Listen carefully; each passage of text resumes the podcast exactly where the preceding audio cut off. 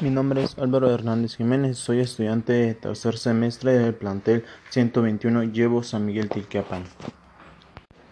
¿En qué se parece una célula a una cooperativa o a una empresa? Se parece a una empresa porque produce y fabrica todo lo que necesita el cuerpo humano. La célula tiene sus propios ayudantes, los ribosomas, que ayudan a producir las proteínas para el cuerpo. Las empresas también tienen sus trabajadores que hacen las funciones encargadas. Los lisosomas ayudan a que ocurra la digestión celular, o sea, la limpieza. En una empresa también hay las personas a los encargados de su limpieza.